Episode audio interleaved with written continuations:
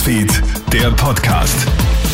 Schönen Sonntag aus der Kronehit Nachrichtenredaktion. Matthias Klammer hier und ich habe die wichtigsten Infos vom heutigen Nachmittag für dich. Mit über 10.000 Neuinfektionen haben die Corona-Zahlen in Österreich heute einen neuen Rekordwert seit November aufgestellt. Wie Bundeskanzler Karl Nehammer gegenüber dem Kurier sagt, rechnet er in den kommenden Tagen sogar mit Infektionszahlen von mehr als 20.000 pro Tag.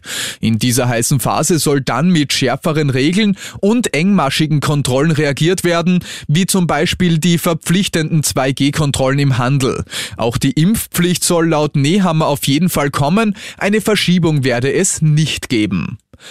Trotz der extrem hohen Neuinfektionen in Österreich marschieren heute in Innsbruck tausende Corona-Demonstranten durch die Stadt, die meisten davon sogar ohne Maske.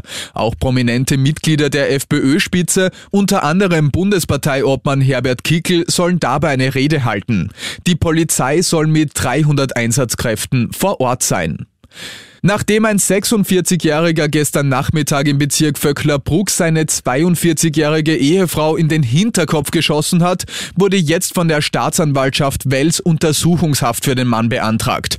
Der Täter hat sich bei einer polizeilichen Einvernahme umfassend geständig gezeigt, sagt ein Sprecher der Staatsanwaltschaft Wels gegenüber der APA. Eine Obduktion des Opfers wird es morgen geben. Geld ist Geld, oder? Egal ob Münzen, Scheine oder digital. Das hat ein Mann in der chinesischen Provinz Shindong jetzt ausgenutzt und kauft ein Auto einfach mit Kleingeld. Die Angestellten des Autohauses schauen nicht schlecht, als der Kunde mit einem Klein-LKW 170 Säcke Münzen bringt.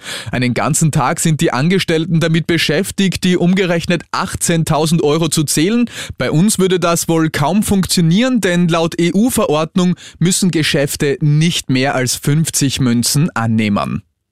Und das war's schon wieder mit den wichtigsten Infos bis jetzt. Den nächsten Podcast und das nächste Update gibt's am Morgen früh von Melly Tüchler. Schönen Abend dir. Krone Hits, Newsfeed, der Podcast.